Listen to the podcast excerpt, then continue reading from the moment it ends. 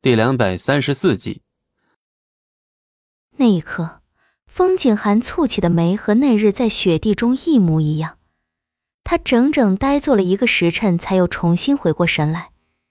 倪烟看见风景寒的手温柔抚过素素惨白的面庞，然后蓦然起身，悄然离去。从那一刻起，倪烟便明了，龙当并没有在那个漫天飞雪之际死去。妖邪有治愈的能力，而素素手上的那条浅痕用了一个时辰完全痊愈，只能说明龙当伤得很重。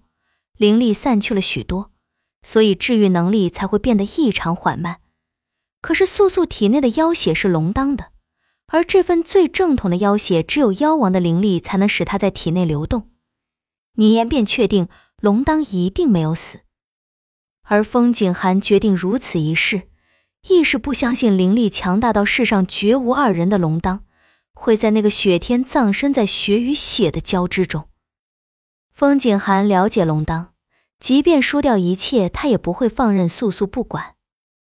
若是他死了，那么被他渡为妖的素素定然无法再活下去。所以，风景寒在赌赌龙当的傲气，赌龙当不敢以素素的性命为注，赌龙当绝对不敢死，也不会死。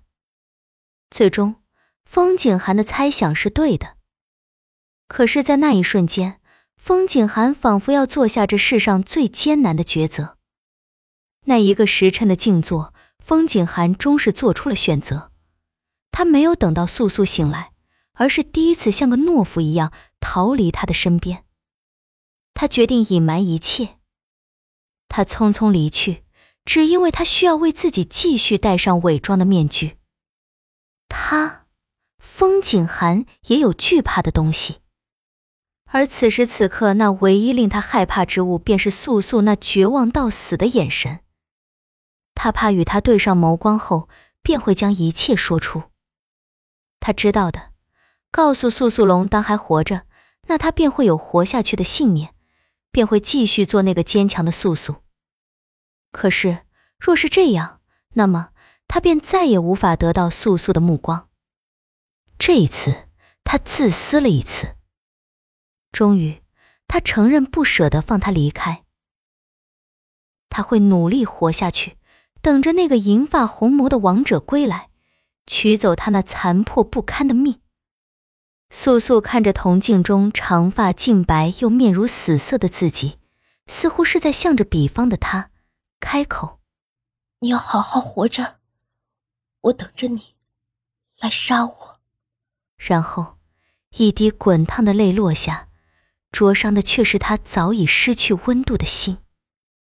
这晚，他终于入睡，带着那个鲜血淋漓、重复过无数次的梦魇。暮雪，你要听好娘亲的话，你是巫，不是妖。你害了整个五族，难道你不知道吗？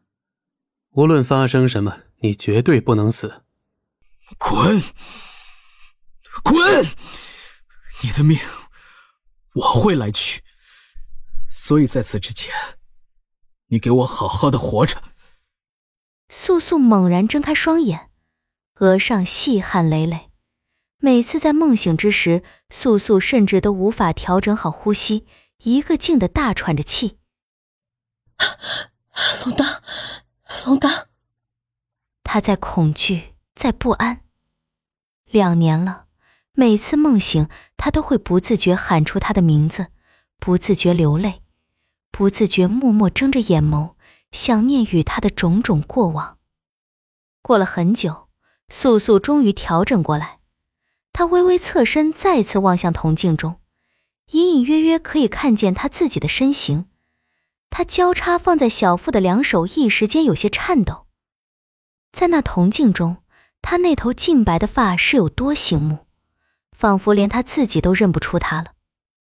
两年了，素素从未在意过自己变成了什么模样，也不在意他的日子还有多长，更何况是这满头的白发。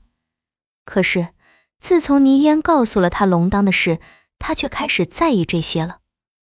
从倪烟告诉他事实的那日起，他就想过一千种、一万种再次见到龙当的光景。本集播讲完毕，感谢您的收听，我们精彩继续。